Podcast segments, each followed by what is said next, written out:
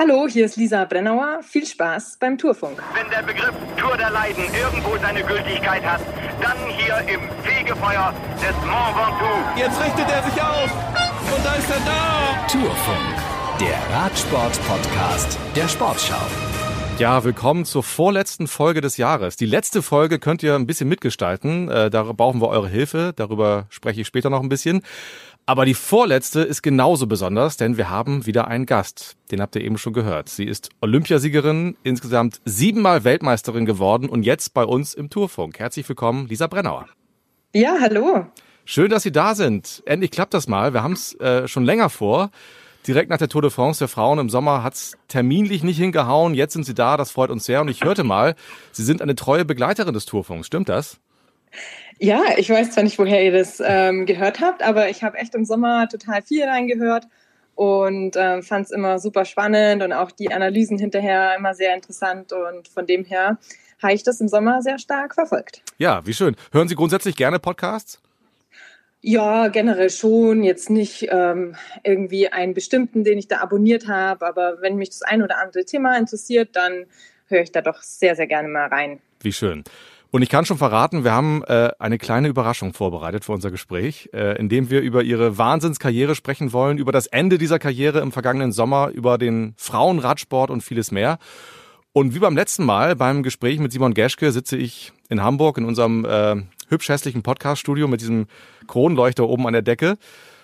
Und ähm, ich bin Moritz Kasselet. Dieses Mal habe ich jemanden bei mir, der fast alle großen Erfolge von Lisa Brennauer als Reporter live geschildert hat für die Radiosender der ARD. Entweder aus dem Velodrom oder vom Straßenrand. Mein Kollege Holger Gersker sitzt neben mir. Und das habe ich gern getan. Hallo. Sehr cool. Lisa, Sie haben vor kurzem Ihr Karriereende gefeiert äh, mit Freunden und Weggefährten. Wie geht's Ihnen jetzt danach?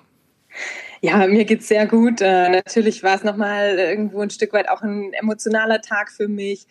Ähm, aber auch ganz toll, ähm, ja, im Kreis so der Familie, Freunde, Wegbegleitern, ähm, dieses Karriereende und auch die tollen Erfolge nochmal zu feiern. Das war für mich auch ähm, wichtig. Und ja, ich habe dann am nächsten Tag schon so das äh, auch zu meinen Eltern so gesagt, so, jetzt ist es wirklich vorbei, jetzt wird's äh, Realität. Und da hat man dann nochmal so einen tollen Tag gehabt, um ja, einen, ähm, einen Abschluss nochmal zu feiern. Gibt es irgendwas, was Sie jetzt vermissen? Ach, ähm, es gibt äh, so einiges, was ich vermisse. Ich vermisse schon ein Stück weit einfach dieses äh, Team, ähm, egal ob jetzt mein Team auf der Straße oder die Nationalmannschaft auf der Bahn, die Leute dort, mit denen ich einfach äh, ja furchtbar gern unterwegs war, mit denen man sehr, sehr viel erlebt. Ähm, das ähm, ist eigentlich, glaube ich, so das Größte, was ich vermisse. Und auf der anderen Seite können Sie jetzt Dinge tun, die Sie jahrelang nicht tun konnten. Was, was ist das Schönste? ja, das, äh, das stimmt. Ich denke, äh, zu den angenehmsten Sachen gehört, dass wenn ich morgens aus dem Fenster schaue und es ist echt schlechtes Wetter, dass ich mir nicht mehr Gedanken machen muss, wie mache ich jetzt das Training heute, wie stelle ich das an, gehe ich raus in den Regen, also diese Fragen, mit denen man sich jetzt halt eigentlich ein halbes Leben lang beschäftigt hat, ähm, da ein Stück weit mehr Freiheit einfach zu haben. Und ähm, ja, dann sind es eigentlich so die die Kleinigkeiten, wie morgens aufzustehen und sich zu überlegen, oh, was hätte ich jetzt eigentlich Lust zum Frühstücken? Und ohne den Hintergedanken, oh, ja, was, was brauche ich jetzt eigentlich fürs Training heute? Was gibt mir da die meiste Power? Womit schaffe ich meine Intervalle am besten? Ähm, sondern mehr so, ja, worauf habe ich Lust? Was macht mich an? Das sind so die Kleinigkeiten, die ich auf jeden Fall jetzt schon rausgefunden habe ähm, die mir ja Freude bereiten und ähm, auch irgendwo Spaß macht, so in den Tag zu starten. Und jetzt gibt es jeden Morgen Nutella-Toast. nee, natürlich nicht. Also eigentlich nach wie vor ist sie total ja, gesund und ausgewogen, aber es ist so, dass man, ach, wenn ich so an ähm, Haferflocken äh, mit Wasser eingeweicht denke ah. und ähm, was man da nicht immer alles auch vor dem Rennen so gegessen hat, so trockener Reis mit ein bisschen Olivenöl und so. Ähm, das sind halt so die Sachen, ja, die vermisst man nicht. Aber äh, Haferflocken in Wasser eingelegt, das ist schon vom Feinsten, ne? Das ist, das war richtig spannend. Wenn ich jetzt Auch aus, das kann man sich lecker gestalten, aber ja, ja, das sind so die Sachen, oh, die jetzt auf jeden Fall mal so ähm, beim Sonntagsmorgenbrunch ähm, nicht mehr so auf dem Tisch stehen. Sie haben das äh, Wetter angesprochen. Ich meine, jetzt ist es schlimmer als jetzt geht's fast nicht. Wir haben hier, glaube ich, in Hamburg drei Grad plus und Regen. Ähm, möglicherweise ist es bei Ihnen gerade ein bisschen schöner, aber auch nicht viel. Ähm, wo wären Sie denn jetzt normalerweise, wenn Sie noch Radprofi wären? Ja, normalerweise wäre ich jetzt mit Sicherheit ähm, gerade unterwegs zum ersten Trainingslager, zumindest mal irgendwie in der nächsten Woche, würde ich sagen, würde ich aufbrechen ins Warme. Okay. Ähm, meistens war ich jetzt um die Zeit äh, mit einem Team in Italien ähm, erstmal so zu so einem Anfangsgrundlagentrainingslager. Und ja, das sind auch so die Momente jetzt, äh, wo man dann das nochmal richtig wahrnimmt, dass jetzt so die aktive Karriere vorbei ist, weil ja, das hat mich jetzt einfach so viele Jahre begleitet, dieser Weg durch den Winter, der jetzt ein ganz anderer sein wird und aber auch seinen Charme hat mit Sicherheit. Ja, vom Winter, äh, Lisa, einmal zurück in den Sommer, als das Wetter ganz toll war in München. Äh, die letzten vier Rennen, zwei auf der Bahn, zwei auf der Straße. Alles, was da direkt davor war nach äh, ihrer Ankündigung, äh, dass es die letzten sein würden, äh, bis zu dem danach, waren Sie eigentlich überrascht von dieser großen Resonanz? Ich war schon überrascht, muss ich ganz ehrlich sagen. Ähm, ich war überrascht, ähm, ja, auch wie viele Leute ähm, letztendlich auch dieses Karriereende mit mir gefeiert haben. Wie viele Leute auf einmal einfach in München dastanden, gesagt haben, hey Lisa, ich habe hier in der Zeitung gelesen, das ist dein letztes Rennen. Ich war noch gar nie bei einem Radrennen, aber wir sind jetzt einfach hierher gekommen, um ähm, das nochmal mitzuerleben, weil wir dachten, ja, das ist jetzt unsere letzte Chance. Das sind so die Momente, die ich brutal genossen habe. Ähm, auch schon ein Stück weit, was das Ganze nicht nur das Event Münchens selber, auch die Bekanntgabe von meinem Karriereende, ähm, was einmal quer ja, durch Deutschland gefühlt von oben bis unten äh, ging. Ich habe äh, Zeitungsartikel bekommen, äh, irgendwo aus Flensburger Gegend, äh, die man mir zugeschickt hat. Und äh, ja, mit so ähm, einer großen Breite und Strahlkraft hatte ich jetzt so nicht gerechnet. Sie haben äh, große Erfolge gefeiert auf Bahn und Straße. Ähm, gerade der Straßenradsport der Frauen bekommt ja gerade doch einen gewaltigen Push in allererster Linie. Zumindest ist so mein Empfinden durch die Tour de France Wiederbelebung. Sie sind ja die erste äh, nach dem Wiederbeginn auch noch mitgefahren im Sommer. Ähm, das nächste Jahr wird sicherlich mit der Tour noch ein bisschen größer. Es wird dann auch über den Tourmalet gehen. Dann gibt's mal wieder seit fast 30 Jahren eine Weltmeisterschaft Bahn und Straße zusammen in Glasgow. Bis Paris Olympia sind es nur noch anderthalb Jahre, so dass wir uns alle so gefragt haben, warum warum eigentlich jetzt das Ende?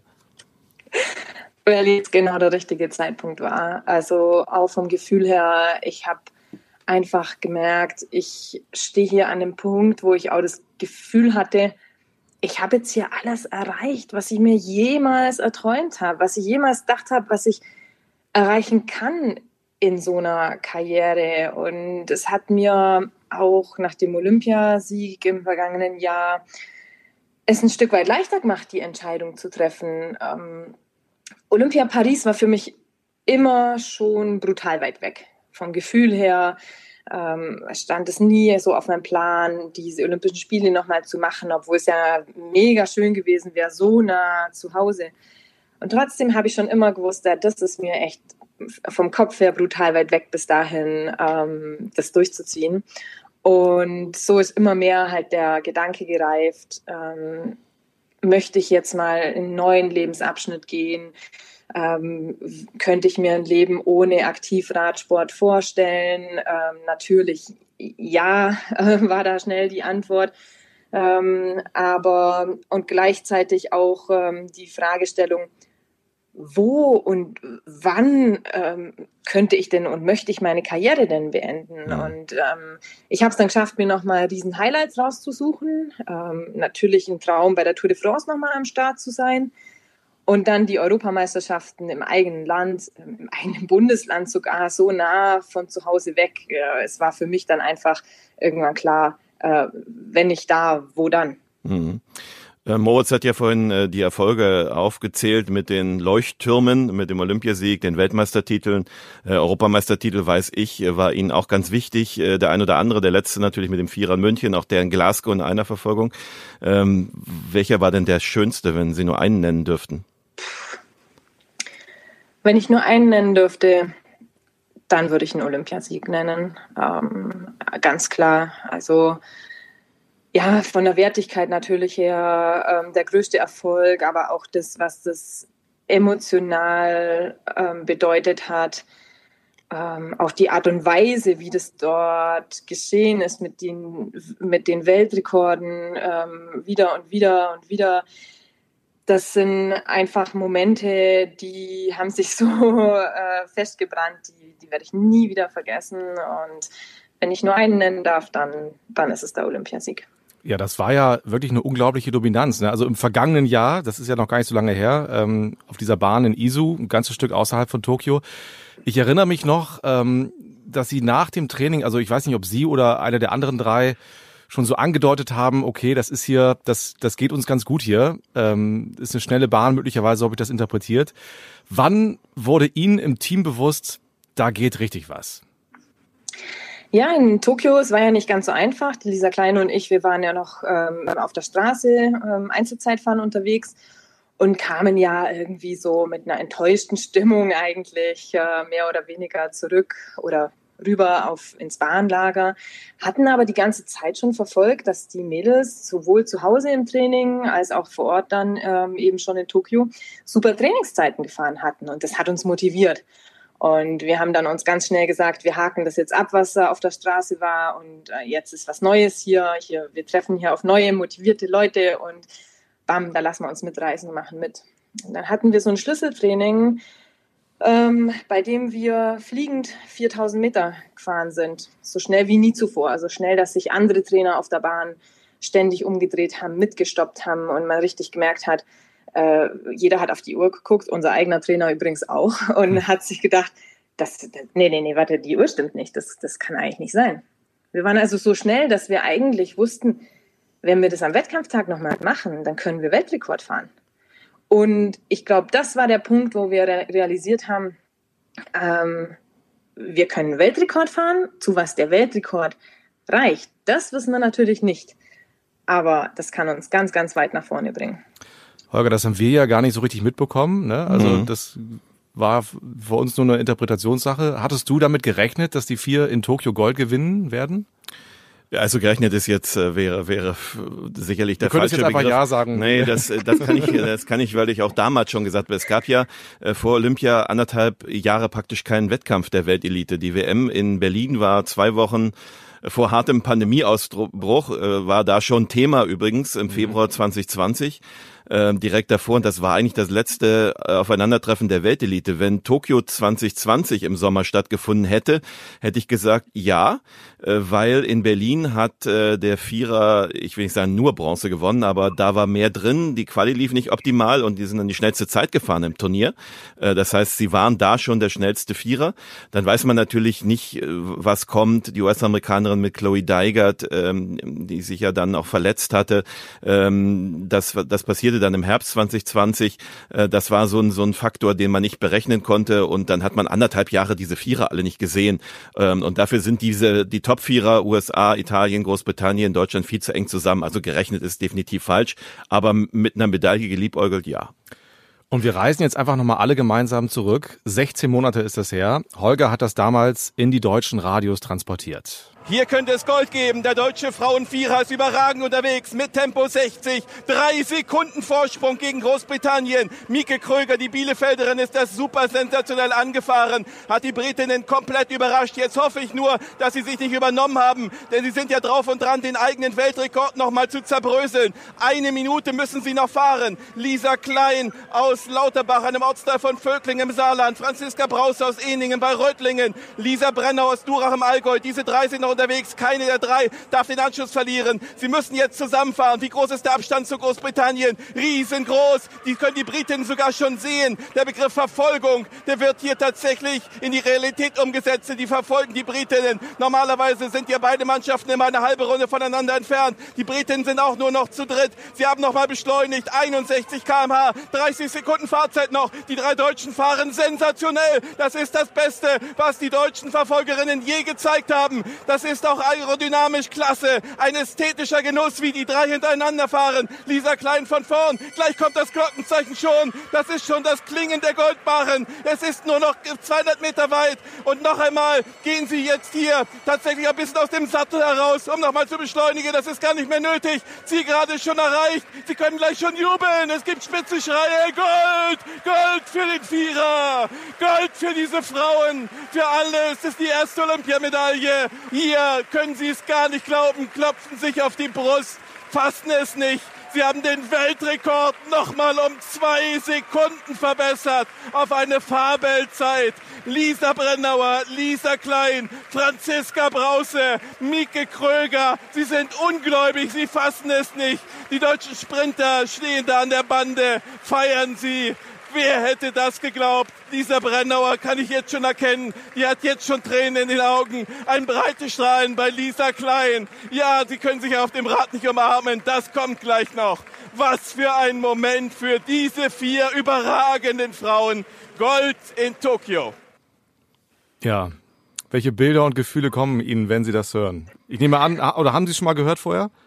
Wow, also ich habe das gerade zum ersten Mal gehört und äh, wenn ihr mich jetzt gesehen hättet, also ich habe wirklich äh, schweißnasse Hände, ich habe Gänsehaut und ich habe immer wieder den Kopf geschüttelt. Ich fand das gerade so schön, das zu hören, auch die Emotionen, die da einfach ähm, auch bei Holger Gerska hochkamen und äh, wie das transportiert wurde, wie unser Rennen da kommentiert wurde. Ich war sofort zurück in dem Moment, wo wir einfach die letzten Runden gefahren sind, hatte die Bilder wieder vor Augen, wie wir tatsächlich die britischen Fahrer dann irgendwann gesehen haben. Und ähm, das war jetzt ein brutal schöner Moment für mich gerade. Wie lange braucht man eigentlich, wenn man sowas erreicht, ne? das, bis das sagt und man wirklich realisiert, ich bin Olympiasiegerin oder wir sind Olympiasiegerin? Ich, bis wir das so richtig realisiert hatten, hat das eigentlich, glaube ich, sehr lang gedauert.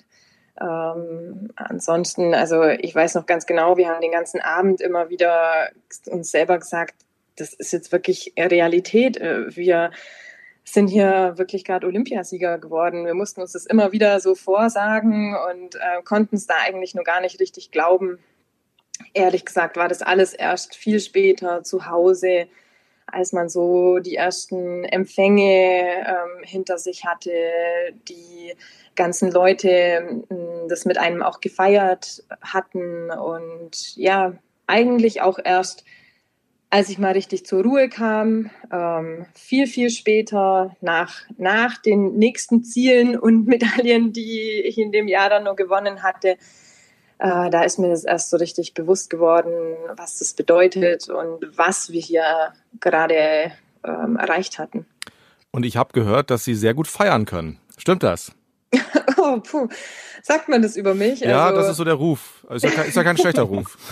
Alles gut. Ich denke, dass ich ganz gut äh, in Feierlaune ähm, sein kann und ähm, ja, ich bin auch nicht die erste, die nach Hause geht ähm, in so einer, auf so einer Party wenn wenn's mir, wenn ich es mal geschafft habe auf die Tanzfläche, dann kriegt man mich da auch schwer wieder runter, obwohl ich überhaupt nicht die beste Tänzerin bin.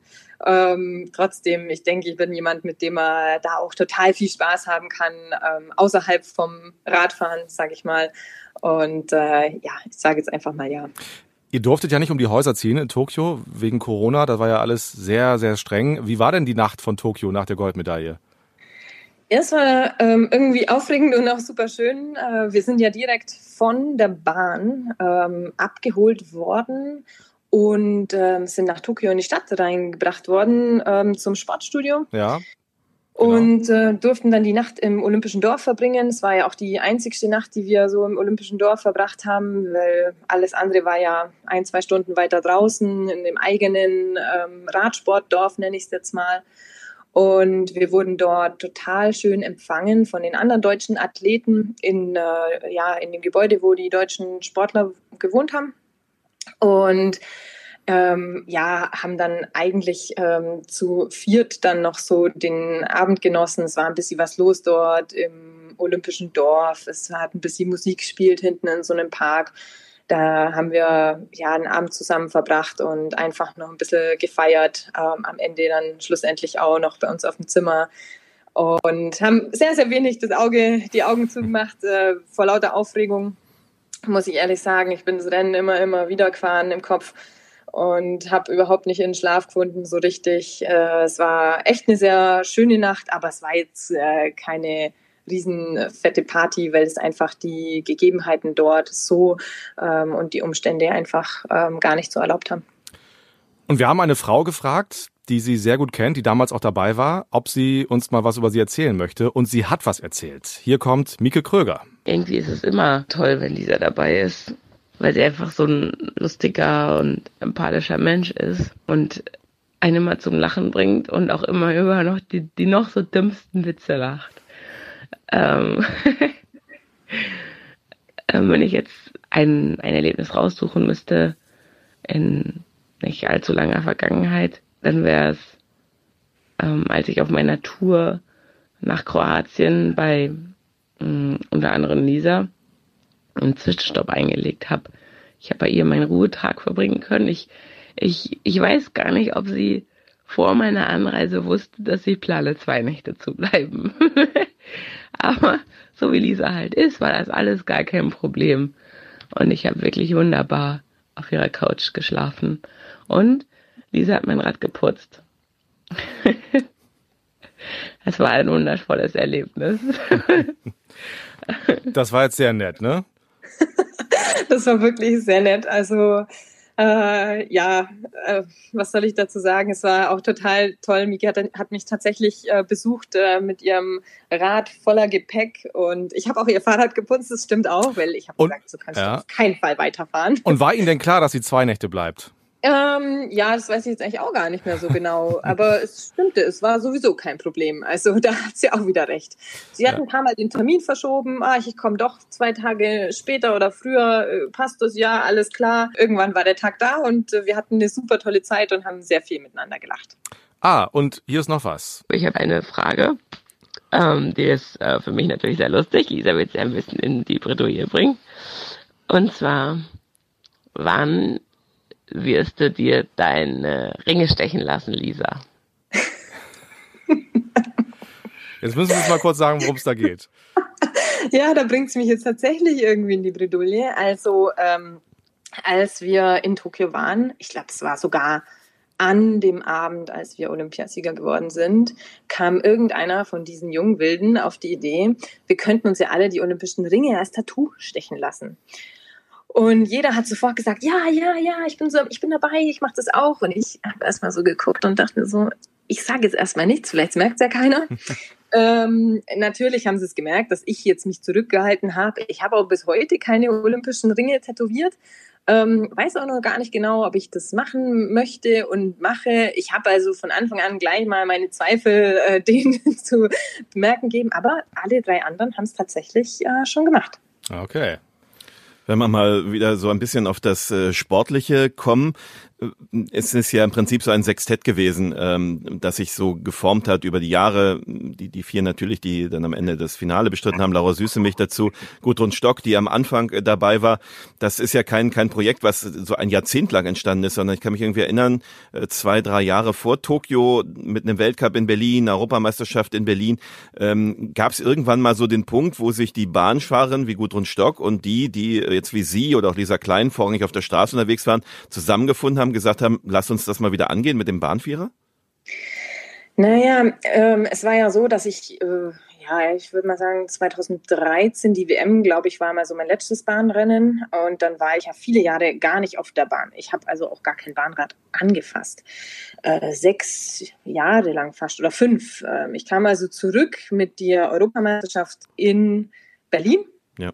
Ähm, weil äh, eigentlich, es hat sich aus Gesprächen mit dem BDR so entwickelt und ich dachte mir, das ist doch toll, ich bin noch nie einen Vierer gefahren, damals ja noch zu dritt die Mannschaftsverfolgung der Frauen. Und ähm, dann habe ich ja als allererstes mal den Vierer abgeräumt in Berlin, ja. äh, habe mir einen Oberarm gebrochen, genau, das war mein Wiedereinstieg. So. Hab dann angerufen, äh, irgendwann mal im Laufe des Winters und habe gesagt, könnt ihr mich eigentlich noch brauchen? Mir hat das mega Spaß gemacht. Ich habe zwar alle abgeräumt, aber da ist doch die WM in Apeldoorn. Ich wäre dabei. Wenn ihr mich noch braucht, sagt Bescheid.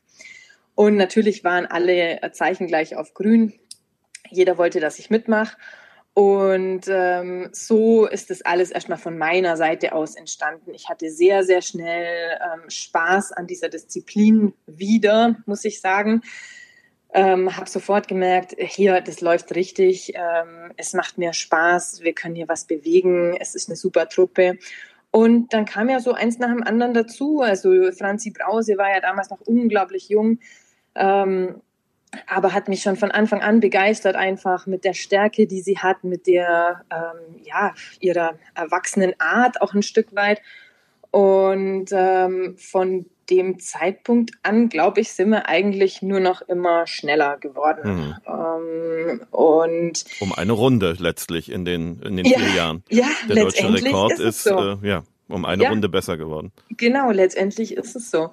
Und es hat sich ja dann so eine Stammtruppe entwickelt und sicherlich hat da auch Gudrun Stock einen riesen ähm, Platz in dieser Besetzung gehabt, ähm, was uns ja, letztendlich ähm, bis hin Berlin mit der Bronzemedaille natürlich hat hoffen lassen, dass wir bei Olympia was reißen können. Erstmal ging es ja immer nur um die Quali. Wir wollen uns qualifizieren.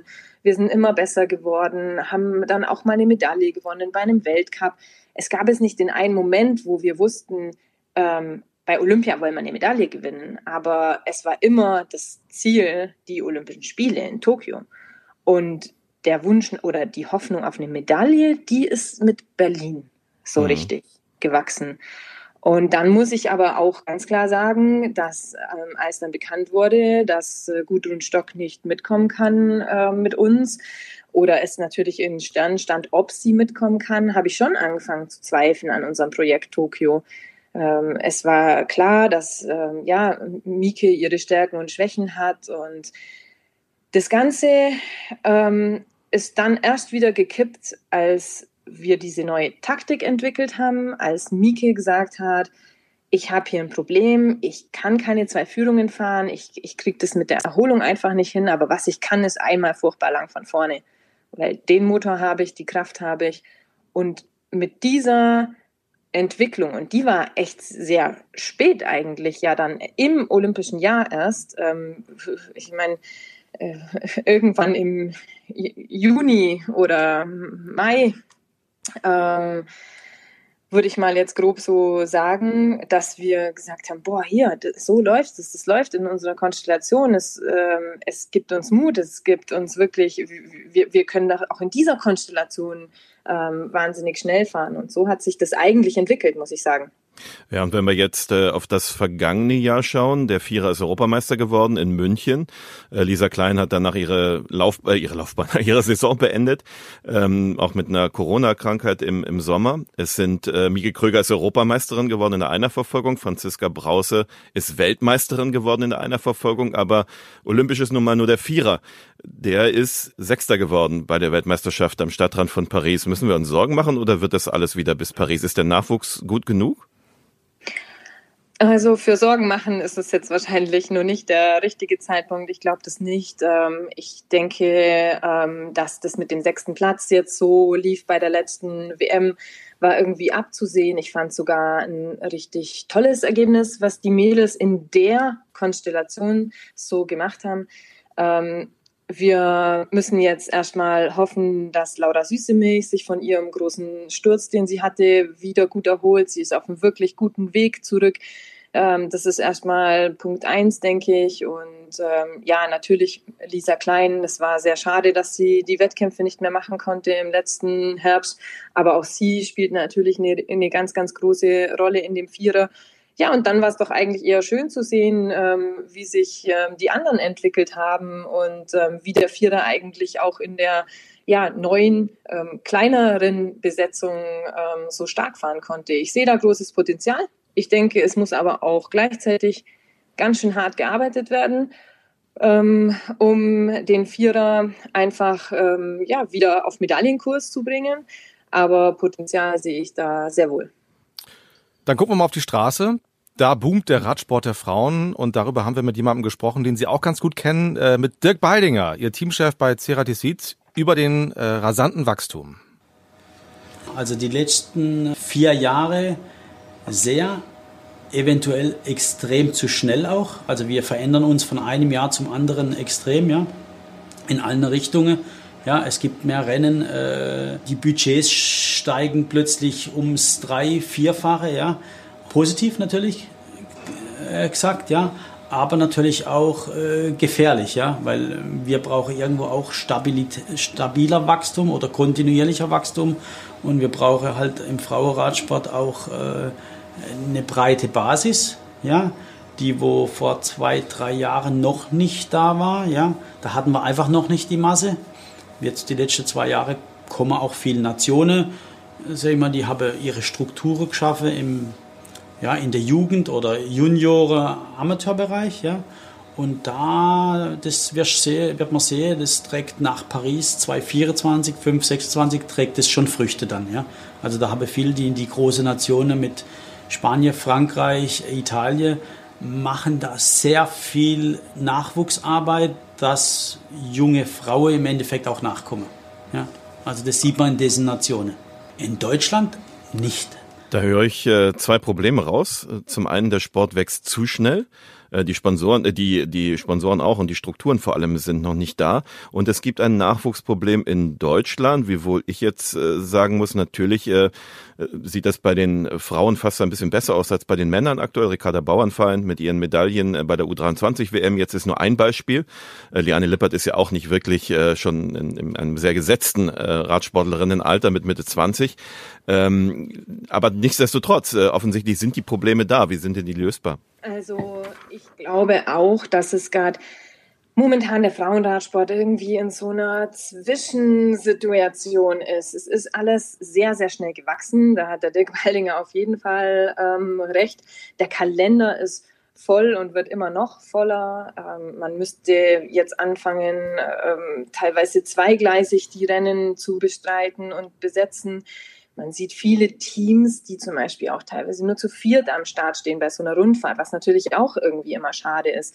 Und da fehlt jetzt noch, ähm, ja, das, das die, die Teams die Möglichkeit haben, da nachzuziehen. Ähm, ich denke, auf der einen Seite ist natürlich ähm, Finanzen ähm, das, ähm, was sich noch weiterentwickeln muss, um die größere Infrastruktur in solchen Teams zu schaffen, um zu sagen, okay, wir gehen jetzt den Schritt, wir möchten vielleicht zweigleisig sogar fahren können, was natürlich auch ein mega nicht nur logistischer Aufwand ist, sondern auch die Infrastruktur im, im die man halt haben muss. Ich meine, man braucht dann zwei Camper, man braucht viele Fahrzeuge, man braucht das ganze Personal im Hintergrund, ähm, um so ähm, doppelt fahren zu können und natürlich auch äh, viel mehr Fahrer.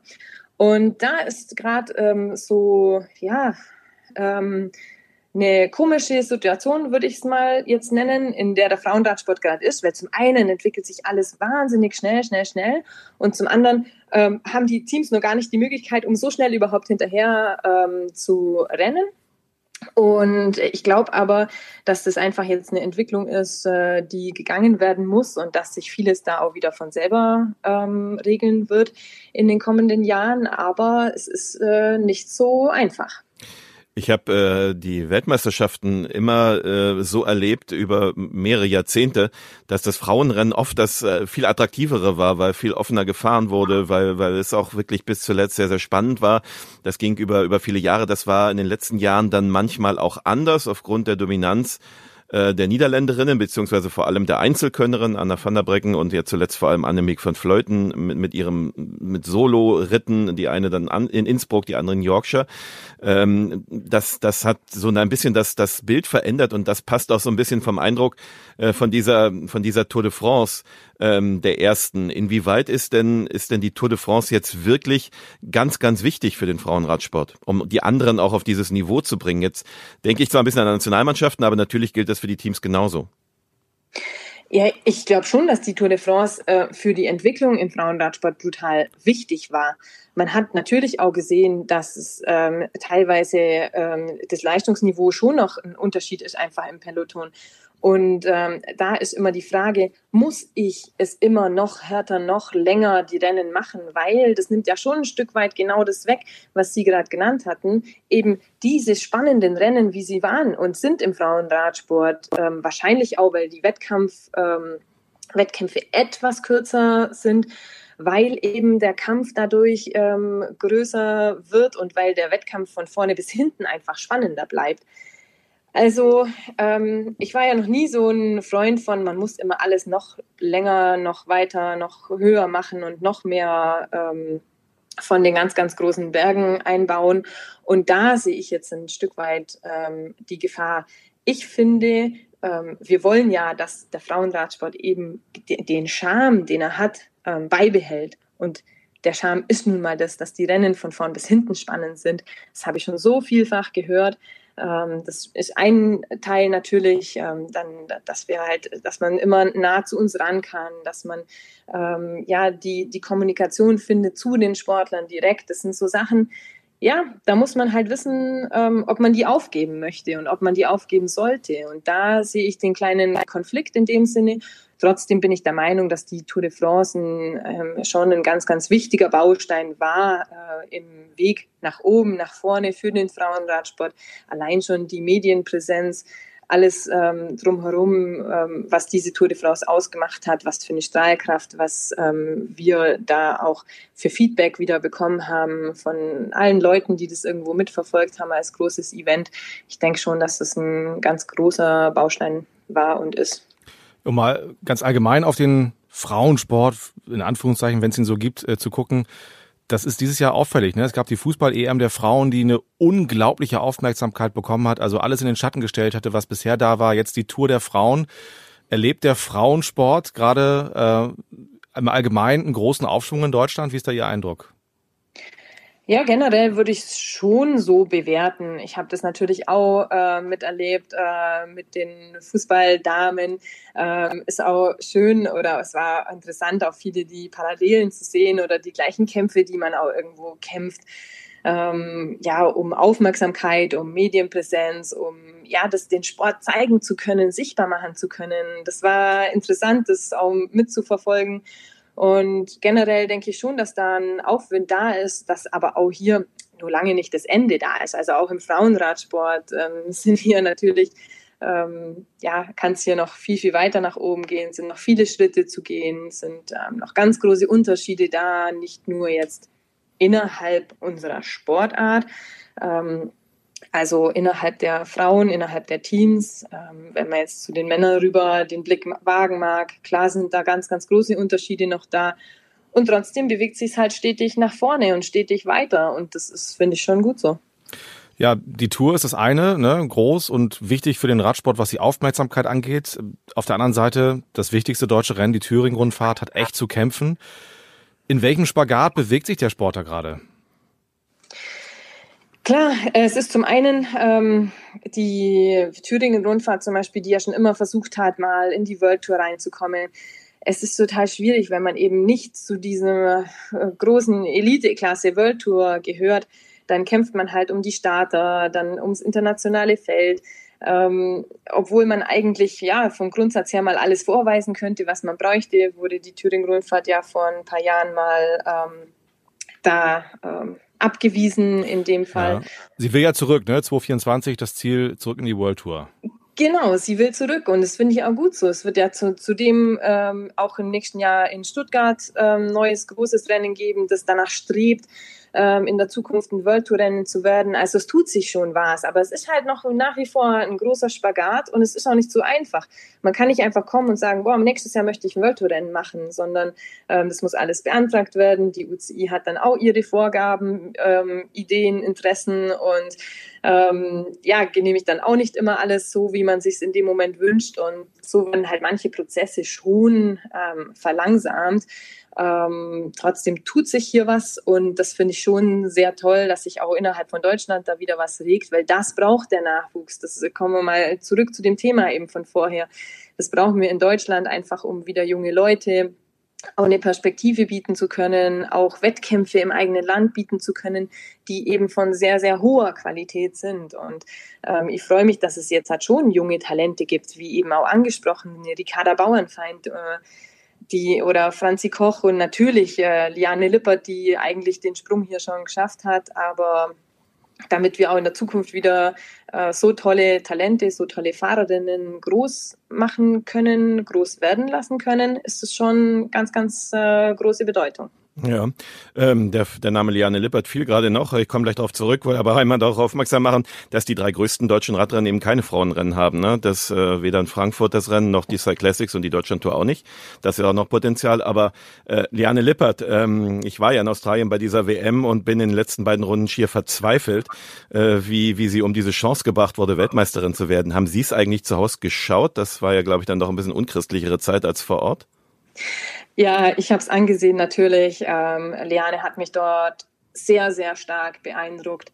Ich habe die Fahrweise anderer natürlich auch nicht verstanden. Ähm, ich denke, wirklich vieles hängt immer davon ab, dass kein Funk äh, in dem Moment da ist, dass die Leute die Situation falsch einschätzen, ähm, nicht genau wissen, was sie jetzt machen sollen. Zum einen, aber auch nicht ähm, ja den Blick haben, wie wir jetzt halt vor dem Bildschirm, wie weit sind jetzt die weg. Man bekommt total wenig Info auch von außen und trotzdem ähm, gab es da ja sehr viele Situationen, wo ich mir dachte, ihr, ihr, müsst jetzt eigentlich fahren. Ihr habt jetzt, also wenn ihr wenn ihr jetzt nicht fahrt, dann ähm, dann habt ihr euren Weltmeistertitel alle miteinander selber verschenkt und äh, Liane hat sich da ja eigentlich äh, wenig aus der Ruhe bringen lassen. Sehr, sehr lange hat es immer, immer wieder versucht. Ich fand das mega stark von ihr. Und ähm, trotzdem schade, dass eigentlich andere ihr da doch einen Strich durch die Rechnung machen. Sie geht ja jetzt äh, sozusagen nochmal ein Jahr in die Lehre bei Annemiek van Fleuten, äh, die, die ja alles gewonnen hat dieses Jahr, die drei großen Rundfahrten, auch wenn es bei den Frauen sicherlich ein bisschen anders sortiert ist. Ähm, aber bei den Männern wären es halt die drei großen Rundfahrten und die Weltmeisterschaft will noch ein Jahr fahren und Liane Lippert wechselt zu ihr. Das ist, glaube ich, gut, oder? Ich denke schon, dass das gut ist. Ähm, ich denke, dass sie da noch mal sehr viel lernen kann. Ich hoffe, dass sie trotzdem aber auch ihre eigenen Chancen wahrnehmen kann, weil als Teamkollegin von Annemiek van Fleuten wird es halt nicht so einfach sein, sich die eigenen Chancen auch ähm, ja, zu, zu finden und zu nutzen. Und ich hoffe einfach, dass sie die bekommen wird, ähm, auch von einer Annemiek van Fleuten, weil dann hat dieses Team natürlich eine, ja, einen mega großen äh, Spielraum auch zu sagen, ich, ich muss gar nicht immer über Annemie gehen. Ich habe hier eine Liane Lippert sitzen und wenn ich die mal ins Feuer schicke, dann kann die auch ähm, hier mit einem Sieg, mit einem Podium nach Hause gehen. Das hat sie jetzt mehrfach gezeigt. Und ähm, das wünsche ich ihr einfach in dem neuen Team. Ich denke, dass sie da aber auch noch total viel lernen kann. Lisa, was machen Sie eigentlich jetzt so nach Ihrem Karriereende? Sie sind ja. bei der Bundeswehr, das können wir sagen. Ne? Was, wie sieht so Ihr Alltag gerade aus? Genau, ähm, ich bin ja, habe letztes Jahr die Möglichkeit bekommen, Berufssoldatin zu werden. Das war ein Riesending für mich. Ähm, ja, vielleicht nochmal kurz zur Erklärung. Wir, wir die Sportsoldaten sind, werden normalerweise immer nur ein Jahr verlängert. Und dann äh, gibt es ein Gremium, man guckt auf die Erfolge ähm, und äh, dann bekommt man ein Jahr wieder eine Verlängerung. Also es geht Jahr für Jahr so und das habe ich ja viele, viele Jahre ähm, gut durch, durchgestanden, sage ich jetzt mal. Hm, hatte mich dann schon mehrere Jahre um so eine Stelle als Berufssoldatin beworben und im letzten Jahr dann das Angebot, das wirklich ähm, wahrnehmen zu können, was für mich natürlich ja eine große Auszeichnung auch auf der einen Seite ist, aber auch ähm, ein wahnsinniges Paket an Sicherheit einfach, da ich ja hm, auch kein Studium gemacht habe. Ähm, ich habe aber gleichzeitig auch dieses Jahr noch eine Ausbildung Kauffrau für Büromanagement abgeschlossen. Das konnte ich über den Olympiastützpunkt München machen und hatte das angefangen, bevor ich eben Berufssoldatin geworden bin. Also ich habe dann schon noch realisiert, okay, hm. jetzt ähm, ähm, möchte ich gerne, bevor ich ähm, mit meiner Karriere aufhöre, eigentlich mal eine Ausbildung machen. Und als ich die angefangen hatte, bin ich dann Berufssoldatin geworden. Das hat sich also da überschnitten. Was heißt denn eigentlich Soldatin? Ich meine, das klingt gerade in diesen Zeiten auch ein bisschen düster. Was, was bedeutet das genau? Ja, es ist so, ich bin ähm, eben jetzt, egal ob Berufssoldatin oder nicht, klar, wir sind ähm, Soldaten, ähm, wir haben aber in, ja, für uns in dem Sinne erstmal den ähm, ja, geht es bei uns um Spitzensport. Also der Dienst besteht natürlich aus den Trainingseinheiten.